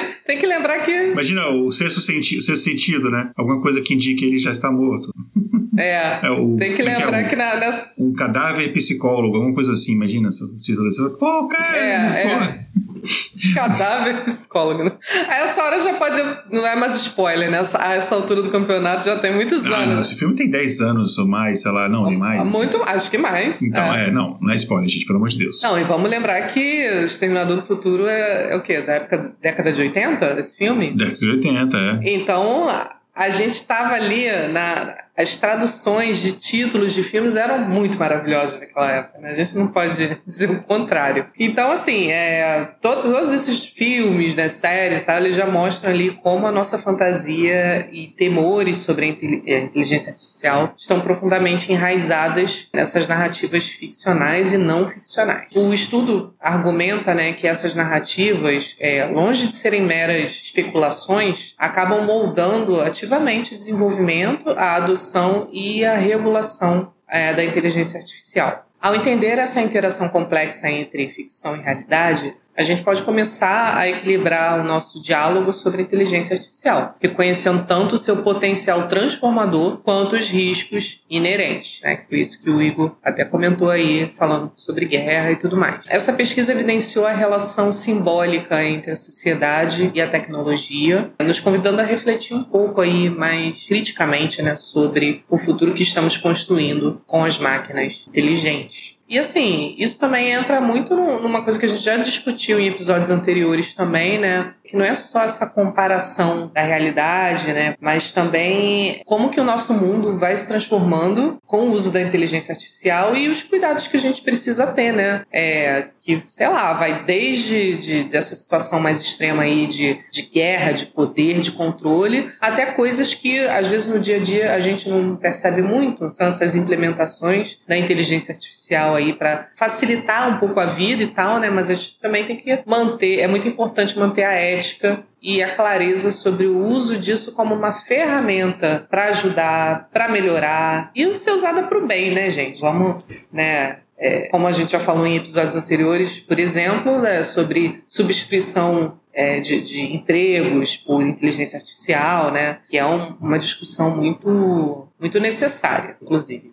E aí, Igor, tem um, um pouco a falar aí sobre as tendências aí, sobre que o futuro nos reserva? Caos, é, apocalipse, não, tô brincando, ou não. Total. aí, enfim, encaminhando já pro final aqui, falando de tendências, e aí depois eu vou te ler aqui os comentários é, finais aqui da galera, tem bastante comentário interessante. É, enfim, a Gartner, todo mundo conhece a Gartner, tem, todo ano se publica aqueles, aqueles quadranto, quadrantes mágicos da Gartner, de várias áreas e tal, enfim. A, a Gartner faz várias pesquisas na área de mercado empresarial e tal, e enfim, ela prevê que a tendência para esse ano é o crescimento. A gente teve a tendência no ano passado que se confirmou do crescimento do uso de inteligência artificial e novas empresas, novas iniciativas surgindo. Esse ano você. Ah, essa tendência, obviamente, ela continua, mas você tem uma tendência muito grande de aquisição de empresas, fusão de empresas. Teve um monte de empresas pequenininhas especializadas em determinado tipo de coisas, de vídeo, de texto, de enfim, áudio, etc., que foram surgindo. A tendência é que essas muitas empresas que sobreviverem, elas comecem a ser absorvidas por outras empresas maiores, né? É, então, essa fusão de empresas relacionadas à inteligência artificial é, é uma tendência. Você vê, a Clique, né? A gente trabalha bastante com produtos da Clique. A Clique saiu comprando, sei lá, comprou umas 6, 7 empresas de inteligência artificial nos últimos meses. É, então, é uma tendência. A Microsoft nem se fala, enfim. É uma tendência que aconteça, é, que isso continue acontecendo acontecendo, né? Então, uh, só que para isso acontecer, claro, o, o consumo, a utilização dessas tecnologias, ela tem que crescer mais ou menos na mesma área. Falando de mercado de trabalho, é, a galera que não só o nosso mercado de dados, a gente está de boa ainda. Mas além disso, por exemplo, é, a preparação dos dados para que sejam utilizados para treinar a inteligência artificial é tão importante quanto quando a gente vai fazer nossos projetos, por exemplo, você sabe que a maior parte do tempo a gente gasta preparando os dados para serem utilizados, tratando os dados, fazendo o que chama de engenharia de dados. Então, engenharia de dados ele é uma área muito importante, é uma área fundamental para o crescimento do mercado. Outra área muito forte é a parte de governança de dados. Como é que você você usa as informações de forma segura, é, informações elas são é, de fatos confiáveis, são informações corretas, você faz isso de forma ética, enfim, esse tipo de coisa. E, claro, computação na nuvem, serviço em nuvens vai continuar a sua expansão. É, tem, um, inclusive, uma expansão do mercado é, estimado de mais de, pouco mais de 20% nos, não, nos gastos né, nesse tipo de tecnologia. E tudo isso utilizando é, inteligência artificial também. Né? Então, enfim, isso são algumas dessas tendências que a gente tem. Então, vai haver o surgimento de novas empresas, novas utilizações, sim, mas não tão grande o avanço, não tão rápido como foi em 2023. Agora você vai ver muita tendência mais em uso prático disso. Ok, a gente tem esse de tecnologia. Agora você vai começar a ter mais usos práticos dessas tecnologias que já existem e fusão de empresas que vai ser é, um movimento interessante de ver que você vai ter empresas especializadas, por exemplo, em geração de imagens e vídeos, com empresas em textos e empresas em reconhecimento de, é, reconhecimento de, de, de padrão, de detecção de anomalia. Você começa a juntar essas empresas e começar a trabalhar juntas. Uh, vou ler alguns comentários aqui. O programa não acabou ainda, a gente tem o nosso último quadro daqui a pouquinho, mas só ler alguns comentários aqui. É, vamos pegar aqui o que a gente não leu. Petrobras a gente leu. Tá, tá aqui o comentário do Leandro falando dos robôs da Tesla, que eles não são programados para agir daquele jeito, eles vão aprendendo no dia a dia. É, o conceito, por exemplo, de reinforcement learning, né? Reforço de aprendizado, é um conceito que a gente usa bastante. O Q-learning, tem alguns conhecimentos assim, são alguns conceitos que a gente usa bastante, porque existem determinadas tarefas que você consegue pré-treinar situações, uma inteligência artificial, um robô, etc., mas não em todas as situações. Então, por exemplo, eu vou dar um exemplo bem simples, bem simples o tipo de inteligência artificial que qualquer pessoa com mínimo conhecimento em robótica consegue fazer. Eu fiz um robozinho parecido com esse, eu e minha filha, de, na época eu tinha seis anos, que é tipo aqueles robôs desesperador. Você não treina ele com todos os tipos de layouts de casas e apartamentos, mas ele tem, ele conhece um conjunto de regras, ele vai aprender a sua casa, os mais avançados, né? Que tem de fato inteligência artificial, não é só sensores. Ele vai aprender a sua casa e aí aos poucos ele vai. E são bem mais caros, inclusive. É, ele vai começando a desenvolver um padrão usando inteligência artificial que ele vai do jeito mais eficiente. Mas no começo ele vai passar pelo mesmo lugar várias vezes e tal, porque ele está aprendendo. Isso é um exemplo. Robôs que se andam em determinados terrenos, ele sabe como ele deve reagir em determinadas situações, mas ele não vai trein vai estar tá treinado para todo tipo de terreno. Mas ele vai aprendendo e ele vai se adaptando e ele vai cair no começo, depois ele não vai cair tanto, ele vai aprendendo. Então, essa é a ideia. Tem bastante pergunta, eu vou filtrar aqui. A Skynet à vista, se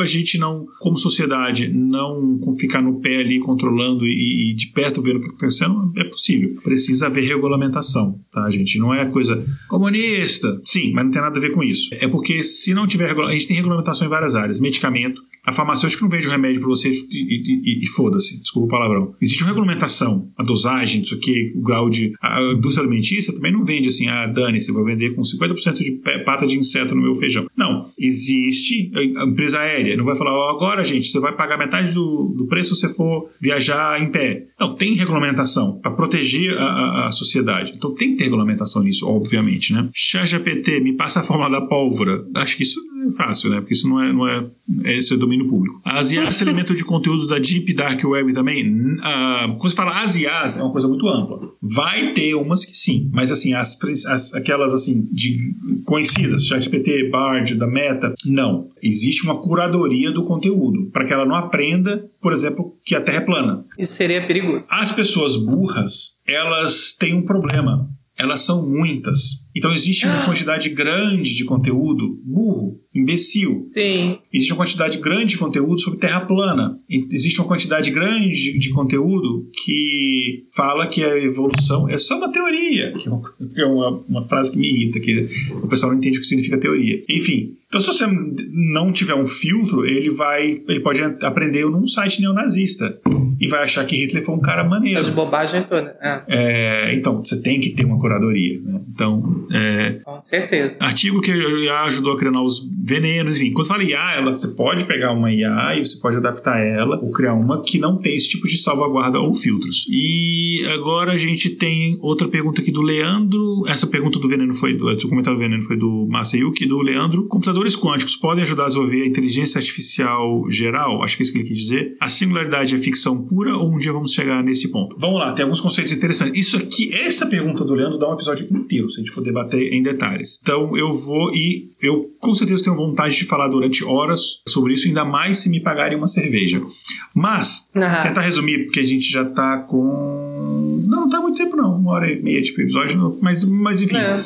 É, sobre essa questão do computador quântico, a gente ainda tá na inf... nos primeiros níveis da infância do computador quântico. Inclusive, no nosso episódio 200, o Pena faz uma explicação muito maneira sobre computação quântica e tal. Vale a pena a gente, vocês escutarem, se não escutaram ainda. Mas o dia que a computação quântica, que basicamente em vez de você ter só bits, você ter dois estados né, ali do, do da informação, 0 e 1, um, né, é, energia ligada, energia desligada, 0 e 1, um, é isso. O quanto, o quântico, a computação quântica, você tem o qubit, né, que é esse bit quântico, que ele não tem, ele, ele, ele tem a interposição desses estados. Então você aumenta de maneira absurda a quantidade de processamento do computador. Por exemplo, no uso de criptografia, que não envolve inteligência artificial, há criptografias mais complexas que você tem hoje em dia, que pela força bruta, o que é força bruta? É você ficar tentando todas as possibilidades de senha possíveis, até uma dar certo. Hoje em dia isso é inviável, porque para quebrar uma senha de 10 caracteres você demoraria décadas. Com o computador quântico, isso vai ser questão de horas ou dias.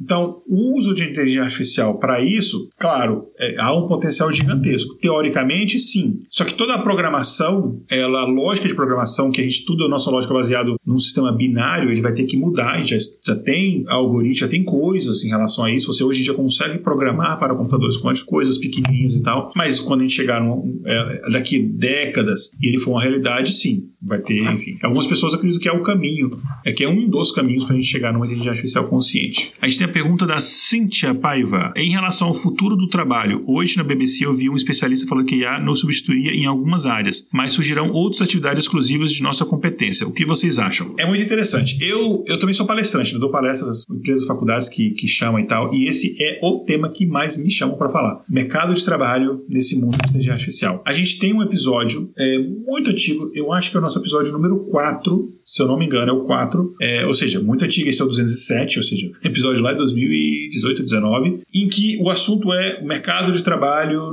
é, o título é Inteligência Artificial vai roubar o meu trabalho, uma coisa assim. A inteligência artificial, ela não vai substituir todas as profissões. Ela vai alterar a forma como a maioria das profissões acontece. Assim como foi o computador. O computador ele substituiu uhum. algumas profissões, mas ele não substituiu todas, mas muitas profissões foram alteradas pelo computador. Principalmente as mais técnicas, né? Mais Isso. É, de exatas, voltada para exatas. Exatamente. Se eu fosse um pouco mais novo, talvez hoje eu fosse arquiteto, porque meu sonho era fazer arquitetura. Eu fui depois para uma faculdade de medicina e depois larguei para ciência da computação, porque eu não tinha talento para desenhar, porque você precisava, tinha uma prova de desenho no vestibular para arquitetura na Universidade de Brasília. Não tem mais, porque você faz tudo no computador com AutoCAD. Então assim, a, a profissão do arquiteto mudou. O arquiteto hoje sem uhum. AutoCAD não tem trabalho. Então mudou. A inteligência artificial é só que é isso numa escala muito maior, porque vai alterar o trabalho de todo mundo, porque você se, torna, se você sabe usar, você se torna mais eficiente. Por exemplo, se eu vou ler um, leitura de contrato, eu faço com hoje em dia eu faço com inteligência artificial. É, reduz, é, resume para mim, vê onde tem alguns pontos de problemáticos e tal, etc. Várias coisas você consegue utilizar. Então, o médico vai começar a utilizar, por exemplo, na comunicação dele com o paciente, no auxílio ao diagnóstico. Cara, coisa que eu uso em curso, em aula, é você usar inteligência artificial, claro, os mais avançados, é você utilizar a inteligência artificial para fazer, fazer diagnóstico de, de câncer de pulmão e Covid baseado em imagem radiografia. É super avançado? É, mas um dia você dá aula, você bota como material de curso. Ou seja, ok. Então, as coisas estão evoluindo. Então, então, assim, aí eu vou voltar num ponto, uma pergunta que o Leandro botou lá atrás. Pô, não seria interessante a gente treinar a inteligência artificial para redistribuir renda de forma igualitária? Aí aqui vai tocando aqui internacional no fundo. Seria o ideal. A riqueza, a mais-valia, enfim, ela continua existindo. Os bens estão sendo produzidos, estão sendo consumidos. Se você precisa de menos trabalhadores para produzir um carro hoje em dia do que você precisava há algumas décadas, o carro continua sendo produzido, está sendo vendido pelo mesmo preço mais caro. Ah, então, onde é que está esse dinheiro? Para o bolso do dono do meio de produção. Vai parecer aqui que a gente está fazendo uma reunião do partido. Mas, que detém os mesmos. É. Mas é, mas é, mas é isso. Então, assim, no mundo ideal, essa riqueza, para a sociedade não entrar em colapso, ela deveria ser ter uma forma de redistribuição de renda. É coisa comunista? Cara, muitos países da Europa já estão testando isso. Porque eles veem o seguinte: se continuar neste ritmo, principalmente países desenvolvidos, você tem estimativas que dizem que em alguns anos, não são muitos, em alguns países você vai ter taxas de desemprego de 20, 25, 30%. Muito menos, a gente em 1929, o mundo quebrou. E isso levou a gente numa Segunda Guerra Mundial. Levou a subida do fascismo e tudo isso mais. A sociedade não vai conseguir sobreviver. O trabalho é uma coisa, a gente sempre falou isso, faz parte da sua identidade. Quando pergunta assim, quem é você? Você fala primeiro o seu nome, depois você fala a sua profissão. A gente tem que pensar na sociedade em que não há trabalho para todo mundo. Vai surgir novas profissões? Vai. Mas é aquela coisa, sei lá, um trator automatizado desempregou 10 pessoas e empregou uma que vai fazer a manutenção daquele trator. Você tem nove ainda sem emprego que não achou em outro mercado. Então você tem que pegar esse dinheiro, você tem que ter algum tipo de restribuição de renda e até de qualificação. Mas por mais que você requalifique esse profissional para achar outro emprego, não vai ter emprego para todo mundo. Profissões como professor, médico, cuidadores ainda estão seguras, mas muitas profissões não. E isso vai ser um impacto muito pesado na sociedade, que impacta violência, impacta várias coisas. Sim. Só para complementar, eu acho que as profissões mais voltadas para o campo da arte, assim, elas estão de certa forma mais seguras, porque é, é, o tipo de coisa que as pessoas não querem perder. É, por exemplo, eu posso citar aqui, eu tenho uma amiga que é dubladora, Nathalie Pazetti. Ela trabalha com, fazendo dublagem, voz, e isso daí é relacionado diretamente à interpretação, à emoção. A gente vê algumas inteligências artificiais já querendo se embrenhar aí nessa, nessa né, área, é, reproduz vozes de, de, artistas, de pessoas, e você fica naquela, nossa, você fica um pouco deslumbrado, talvez, né, com a capacidade que essa ferramenta tem, mas ao mesmo tempo você, não, peraí, eu não vou ajudar a fomentar essa, essa invasão aí nessa área, porque, como eu falei, né, depende da. Você quer ver a interpretação, você quer ver a emoção, você quer sentir, e isso a inteligência artificial não, não é capaz de criar, ela só imita, né? Uhum. Então, é isso aí, gente. Hashtag dublagem viva, né? Vamos Mas lá. aí, é um argumento que eu escuto muito, e a gente até já comentou isso em outros episódios, que é o seguinte: acho que foi até o Pena trouxe num episódio anterior, trouxe esse debate aqui, que é interessante. As pessoas falam que, oh, mas a inteligência artificial, você consegue pedir para ela criar uma poesia, fazer um. Mas a inteligência artificial, ela não vai fazer uma obra, sei lá, ela não vai fazer um Dark Side of the Moon, um álbum branco, ela não vai, não vai. conseguir criar. Nunca. Ela não vai conseguir reproduzir um Carlos Drummond e tal. Mas a maioria dos músicos, dos poetas também não, dos humanos. É. Então, mas Exato. ela vai conseguir produzir muita coisa mediana, uhum. medíocre, que vai ocupar o mercado. Isso é um problema muito grave. Se a gente for expandindo o mercado criativo, por exemplo, a gente está uhum. expandindo para o mercado que antigamente era só música, mas está expandindo para outras áreas. Um modelo de negócio do produtor independente que comercializa sua obra através de plataformas de grandes empresas. Tipo, o exemplo clássico, Spotify. Uhum que eu só vou falar mal até quando patrocinar a gente eu vou achar super bonzinho. Mas o Spotify, ele é isso, você é um, sei lá, eu sou um músico e é fantástico por um lado. Eu sou músico independente, uhum. eu não dependo da gravadora para divulgar o meu trabalho. Eu posso colocar lá as pessoas. Vários lugares que eu vou aqui eventos, tem um músico, um cara, sei lá, no violão, tocando e tem lá um cartazinho com QR Code, uh, me siga no Spotify. Eu vou sempre lá, eu dou aquela moral, dou a força e tal, sigo e tal. Beleza. Tem um problema acontecendo com essa galera que tem muita gente produzindo conteúdo, música, não é nem música música, não. É pior do que isso. Produzindo conteúdo para o Spotify usando inteligência artificial. Sabe o que a galera tá fazendo? Hum. E aí, o cálculo do algoritmo do Spotify para distribuir a grana é baseado no acesso. É uma proporção. Sei lá, eu, a minha quantidade de música, sei lá, meu, meu acesso foi tantos por cento do acesso geral. É mais complicado que isso, mas é basicamente isso. Então eu vou receber tantos por cento da verba que o Spotify vai distribuir. Uhum. Não é exatamente assim, porque tem alguns artistas que têm um contrato específico. É, só simplificando, né? Cada uhum. gravadora tem a parada, mas pro artista independente vai ser isso. Aí o que, que a galera faz? Produz, sei lá, 30 minutos, um áudio de 30 minutos só com som de relaxamento, de meditação, de aquele ASMR, né? Feito com inteligência artificial. Hum. Então o cara ele apertou um botãozinho lá, ele fez um prompt, produziu aquele áudio, ele cria um perfil, ele sobe no Spotify e ele vai ganhar dinheiro em cima disso. Hum. Daí existe todo um debate. E aí o artista que foi lá, ficou meses, produziu a música, escreveu a letra, foi no estúdio, gravou, papapá, papapá, e produziu uma música, digamos, de 3 minutos, vai ganhar menos dinheiro porque, sei lá, ah, eu quero botar uma música para eu relaxar e tem essa 30 minutos de música, 10 vezes o meu tempo, no final eu vou pegar uma fatia muito maior daquele, uhum. daquele bolo. Então, assim, cara, dá pra gente ficar aqui é, um fim de semana é inteiro, dá pra gente fazer aqui um workshop só de merdas que estão acontecendo agora. Não é que vai acontecer, não. Já estão acontecendo. Uhum. Regulamentação, esse tipo de coisa que a gente está fazendo, debater, a sociedade entender o que está acontecendo, cobrar das coisas, mudança de atitude. Eu sou um grãozinho de areia. Mas eu, por exemplo, não consumo mais esse tipo de conteúdo, porque eu sei que se eu consumo esse tipo de conteúdo no Spotify, eu estou prejudicando o produtor de conteúdo. Exatamente. Então eu não faço isso. Eu já tô no meu Rage Against the Machine, é coisa é imbecil, é imbecil. Mas eu vou num supermercado, eu não tô mais usando aquele self-service, aquele, aqueles caixas automatizados. Eu tô indo no caixa que tem um ser humano, normalmente tem um ou dois. Eu fico um pouquinho mais enfrentando a fila, mas ok, eu tô ali escutando meu podcastzinho no meu fone, tô de boa esperando, mas tem um ser humano me atendendo. Porque se ele não tiver ninguém para atender, ele vai ser mandado embora. Uhum. Cara, no restaurante que eu ia aqui, eles. É, o restaurante mexicano, acho que quando você tava aqui, vocês foram lá no restaurante mexicano aqui perto, aqui da empresa. Uhum. Eu fui lá, eu, enfim, um, um colega lá almoçar, um, foi ano passado isso, a gente tá lá no, sentado na mesa, e sempre que você chega no restaurante mexicano aqui, vem um, uma pessoa e ela traz um, umas, uns molhinhos apimentados com umas, tipo uns, uns, uns Doritos, um negócio você ficar petiscando ali enquanto chega a comida. Nachos. Os nachos, é. Aí estava ali, aí escutou a musiquinha.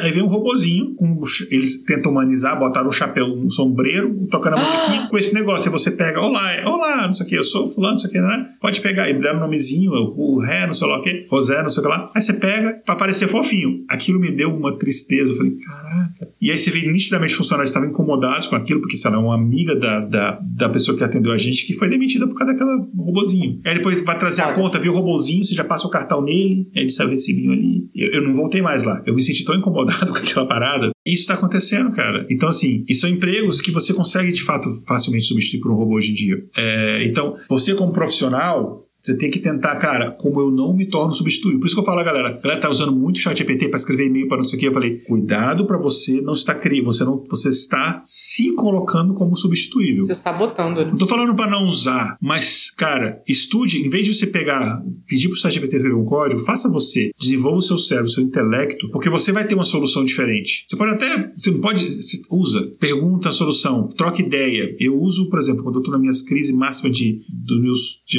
de sei lá, preciso conversar de um assunto meu, hiperfoco de autista, não sei o que, ninguém quer falar comigo, eu bato papo com o chat GPT. e me ajuda a estudar tcheco, etc. Mas ele não substitui meu trabalho. Não se, não se torne substituível. Mas isso é outro debate. E tem coisa, cara, YouTube que gera, ele traduz automaticamente o áudio na voz do, do, do do narrador, da pessoa, em outros idiomas. Enfim, tem uns, tem uns plugins do, do, do, do não, os recursos do YouTube que estão testando já com isso, enfim. Cara, dá pra gente falar horas aqui, mas eu acho que a gente pode ir pro nosso último quadro, certo? É, que é o nosso quadro Espaço Amostral.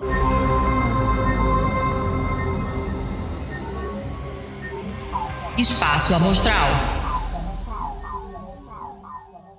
Para quem não conhece, até para quem conhece também, o Espaço Amostral é o nosso quadro de indicações. Então a gente traz aqui indicações culturais, uh, pode ser filme, série, livro, jogo, uh, enfim, pode ter várias. Eu tinha até uma indicação de jogo também, mas como eu já vou ter três de filme, eu não vou trazer de jogo também não. Inclusive foi de uma amiga nossa que indicou que eu tô curtindo bastante. Mas assim, pode ser qualquer coisa, pode ter relação com o tema ou não. Então, em ordem alfabética, e coitada da Lani, nosso time, ela sempre é a primeira a fazer tudo. Ordem alfabética, aí é sempre ela. A gente vai, ordem alfabética é. de sobrenome, tirando o meu, o dela também é. Então. Também então, é. Ordem alfabética, então. Alanis, o que você trouxe de indicação pra gente? Olha, é, dessa vez eu trouxe um filme, não relacionado ao tema, mas eu assisti recentemente. Então, assim, não tem tido muito tempo, né, pra, pra ver filmes e séries, mas esse daí eu assisti. Não vai falar mal que o chefe tá passando muito trabalho, hein? Ai, meu chefe, gente, tá tirando meu couro no trabalho. De, de, de, outras férias, aquelas não valeram. Ah, ele é tão bonzinho, coitado. Aí eu tava lá, né, zapeando lá pelo, pelo Netflix. Aí eu vi um filme é, baseado em fatos reais. Ele se chama Nayad. Ele, que na verdade é o sobrenome da, da pessoa que inspirou esse filme, né? É uma nadadora americana chamada Diana Nayad, que ela queria ter feito um grande feito, né? Na época que ela estava no auge da carreira dela e tal, que era fazer uma travessia, né? No canal ali que liga Cuba à Flórida. E ela não conseguiu fazer isso na época. É, vocês podem imaginar quantas adversidades, né? Se encontram ali. Porque assim, fazer a travessia, a gente está falando aqui de mais de 50 horas de uma pessoa nadando direto, sem parar. Pablo Marçal conseguiria, não tô brincando. Caraca. De costas, faria nada do borboleta, inclusive. Nossa, se for, se for acreditar nas histórias dele, é por aí. é, e sem precisar se alimentar, né? Ah, imagina. Não, e assim, tudo isso, né? Vocês podem imaginar a dificuldade que era. Então você tem que ter um barco é, ali te auxiliando, mas tem regras, né? Porque afinal de contas é como se fosse uma, uma prova, né? Para isso ser válido, para você ficar reconhecido por isso, tem que valer. Então ninguém pode encostar em você, ah, você pode. Assim, tem é, é, momentos específicos que você pode parar um pouco de nadar, mas você tem que ficar na água ainda, você não pode sair, né? O banheiro você usa na água mesmo, alimentação é tudo, tudo por ali. Então, ela passou a vida toda dela meio que mal, porque ela não conseguiu fazer e tal, né? E aí, quando ela estava com 60 anos de idade, ela pensou: ah, por que não? Não dá spoiler. Por que não tentar de novo? Não dá spoiler. Não, pô, isso aí já, já baseado em tá fatos reais, já aconteceu, a pessoa já. É. Então ela, ela decidiu, né? Não vou dizer que qual foi o resultado, se teve mais de uma tentativa ou não, pra não dar spoiler, mas eu achei um filme bem legal. E assim. Ele tá concorrendo a alguns categorias do Oscar, né? Sim. Legal. Acho que sim. Não lembro exatamente qual, mas Cara, muito maneiro, assim. Tem a Judy Foster no elenco também, né? Maravilhosa. Uhum. E eu achei muito maneiro. Aí depois, sim, quando eu vi, eu não sabia que era baseado em fatos reais, né? Mas aí depois eu fiquei sabendo falei, nossa senhora, foda pra caramba. É, eu. Cara, bacana. Tá, tá, eu, eu, tá nas minhas considerações de assistir. Eu tô uma lista gigante de coisa pra ver, pra ler, enfim. É, é, eu tenho três sempre. filmes pra indicar. Cara, a gente tá muito tempo sem gravar, tá? Então acumulou, gente. É, tenham, tenham paciência. E antes de eu fazer as indicações, só um ponto. Não consegui anotar aqui a indicação mesmo eles, eles fizeram. A gente agora no Instagram e acho que também no LinkedIn. Nos dias, não no dia seguinte exatamente, mas nos dias seguintes, depois que o episódio editado é publicado, ou seja, isso aqui só na quinta-feira da semana que vem, é, se você está ouvindo ao vivo. Se você não está ouvindo ao vivo é porque já saiu. É, só de, alguns dias depois a gente publica nas nossas redes sociais essas indicações. O Espaço Amostral vai sair lá. Então, é, enfim, mais esse tipo você está nas nossas redes sociais. Mas enfim, tem um filme que tem a ver com o tema. É um filme um pouco mais antigo, de 2017. Ele é com o Tom Hanks, inclusive, e é muito, muito interessante a história do filme, e porque ele tem questões. Em termos de roteiro, eu eu tenho alguns problemas. O filme é um filme bom, tá? É um filme bom. Chama The Circle, O Círculo. Eu não sei, acho que o português saiu como O Círculo. Tá na Netflix. É a história. Ele fala muito de uso artificial, de privacidade e do uso de redes sociais em relação a isso. Isso eu tô falando logo depois de falar para o pessoal seguir a gente nas redes sociais. Mas enfim, a rede social não é o vilão, é o uso dela, né? Que, mas basicamente é isso. The Circle é uma empresa que eles têm essa, essa rede social que ela conecta todos os seus dados. E só que os caras usam pro jeito mais. É baseado num livro, exatamente, né? comentou aqui, eles usam do jeito mais maléfico e problemático. No começo do filme você vai ver assim, você pensa assim, ih, vai dar merda. Aí acontece tal coisa, ih, vai dar merda. Até que, putz, deu merda. Enfim, The Circle é legal. Tem outro filme que eu vou indicar, é também mais antigo, acho que é também 2018, é por ali. É um filme que a minha irmã mandou mensagem para mim, isso foi semana passada ou retrasada. Ela falou assim: pelo amor de Deus, vê esse filme e vamos conversar sobre ele. Eu preciso de alguém para dar a visão, o que, que você entender desse filme. O título em inglês não tem nada a ver em português, então vou falar os dois. O título em, em português saiu como Mulher Invisível. O título em inglês é The Shadow Above. O título em inglês tem muito mais a ver com o sentido do filme. Mas é basicamente o seguinte: é uma mulher que acontece um evento que eu não vou falar qual é para não dar spoiler. Acontece um evento na vida dela, ela ainda é muito jovem, e ela se torna torna invisível. E é invisível mesmo. Tipo, ela não morreu, já vou dar. Isso eu posso falar. Não, ela não morreu, ela tá viva, não é um fantasma, mas ela é invisível. Não é um filme de super-herói, não é um filme de super-herói, não é, não é nada disso. Pelo contrário, ela tem decisões éticas absurdamente questionáveis. E eu não vou, se eu falar mais, eu vou dar um spoiler, enfim. Aí você vai ver e ver, cara, o que significa de fato a invisibilidade. Não é clichê, não é óbvio. Tá? Não é igual aquele filme, O Poço. Ah, tem o Poço, tem várias camadas, são as camadas sociais. Putz, é super legal, mas mega óbvio na cara. Não, esse de fato não é tão uhum. óbvio. É muito interessante esse filme, Mulher Invisível. Eu vi aonde? Não lembro se eu vi na Amazon Prime, mas procurei da seus pulos, deve ter também na, na, locadora do Paulo Coelho, enfim. E o filme que eu vi, quem tem filho pequeno sabe qual que é o drama. Eu tinha muito tempo que eu não ia no cinema. Cinema mesmo. Eu adoro ir no cinema. Então a gente foi no cinema esse sábado e a gente viu um filme é, que tá, em algumas indicações ao Oscar também, mas eu, eu vi que as críticas eram muito boas. E eu fui fazendo questão de não saber muito do que se tratava, que é o filme, em português saiu como Pobres Criaturas. E em 2023 é um filme novo, né, que em inglês está como Poor Things, que é basicamente isso, né, Pobres, pobres Criaturas.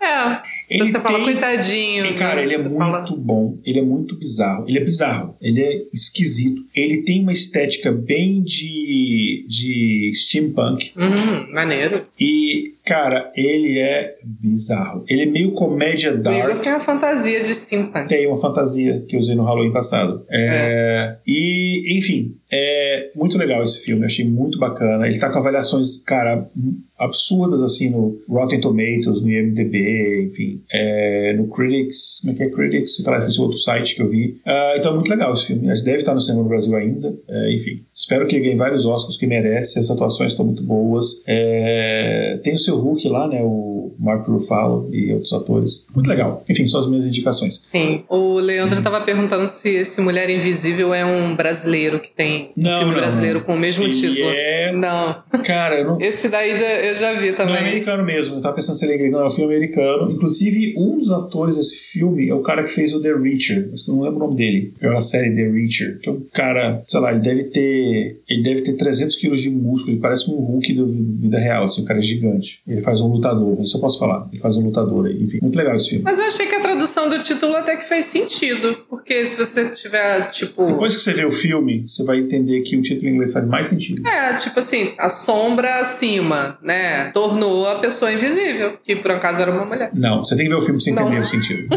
Tá bom. É, mas enfim, é isso então, galera. É muito bom estar de volta de férias. Desculpe o atraso, como eu expliquei no Sim. começo, foi motivo de burrice que eu fui para casa gravar e esqueci o computador no trabalho. Então eu tive que voltar para o trabalho e estou gravando no trabalho. Gente, você não tem noção. Igor, conta rapidinho aí daquela vez que você pediu uma pizza e o endereço estava no trabalho. E aí você teve que voltar para buscar a pizza, ela tava no chão aí, na porta, tudo É, eu fechado. pedi a pizza em casa, eu pedi a pizza em casa e a pizza não chegava. Eu olhei lá, aí tava a foto, foi entregue, aí tava a foto da porta do, escritório assim, a pizza no chão, tudo escuro. Aí, puta. Aí eu fui, peguei o carro e vim, ainda bem que assim, eu moro a 15, 15 minutos e pouco do trabalho, né? 15, 16 minutos. Aí eu Ai, vim, tava lá a Deus. pizza lá e voltei. Esse sou eu, gente. Cara, algumas pessoas, não são muitas hoje em dia não, cada vez menos, falam que, ah, você é inteligente. Não sou, eu sou esforçado. Eu engano bem. Tem essas coisas que provam o contrário. Mas isso então, gente, é, um grande abraço. É, vamos aumentar, a gente tá, vamos passar, a gente está nessa faixa dos 40 mil ouvintes por semana nas plataformas de áudio. Aê! Não, aí não, vamos passar. A gente está empacado nesse negócio há mais de um ano. Vamos Não, sim, vamos passar. Vamos passar dos 50, 60 mil. Então, para isso, ó, galera, divulga o intervalo de confiança. Passa, chega lá pra uma galera que você conhece que vai curtir. Ou é, abre o Spotify aí, procura aí, intervalo de confiança. Segue essa galera, escuta aí, dá uma força, entendeu? Ou qualquer programa de áudio, não precisa ser Spotify. O Spotify é porque, de fato, é a É. plataforma que a gente mais tem, tem ouvinte. É, Sim. na verdade, não. Olha o Mark aí, ó, dando boa noite. Olha só, Boa noite, Marquinho. é, perseguição, né? O Mark, ele faz parte da nossa equipe, ele é nosso, ele vai me cobrar, mas ele faz toda a nossa parte de vídeo, nossos vídeos no YouTube. É, e a gente tem um estúdio montado, não sei o que e tal, só que a gente tem que terminar os roteiros e gravar. Esse ano a gente vai voltar a fazer os nossos vídeos, Teorema de Segunda e tal, enfim. É, Maneiro. grande editor aí de, de vídeo. Pessoa muito chata, mas um grande editor de vídeo. Caraca, o cara veio comentar aqui só pra ser ofendido em, se- em seguida. Ah, eu tô com crédito, ele me ofende bastante. O Mark, só um comentário aqui rapidinho. Quando eu tô achando que eu sou, nossa, eu sou demais, ele vem e me humilha pra eu voltar pra realidade. Ele sempre puxa teu tapete, né? Pra você saber teu lugar, né? Exatamente. Não, tô brincando. Não, é- é- isso é, isso é brincadeira, tá, gente? Mas enfim, é isso então. Um abraço pra galera. É, até o próximo episódio. Ah, ajudem a divulgar aí. E tchau, tchau. Na Chileda Nova. Valeu, gente. Tchau, tchau. Boa noite.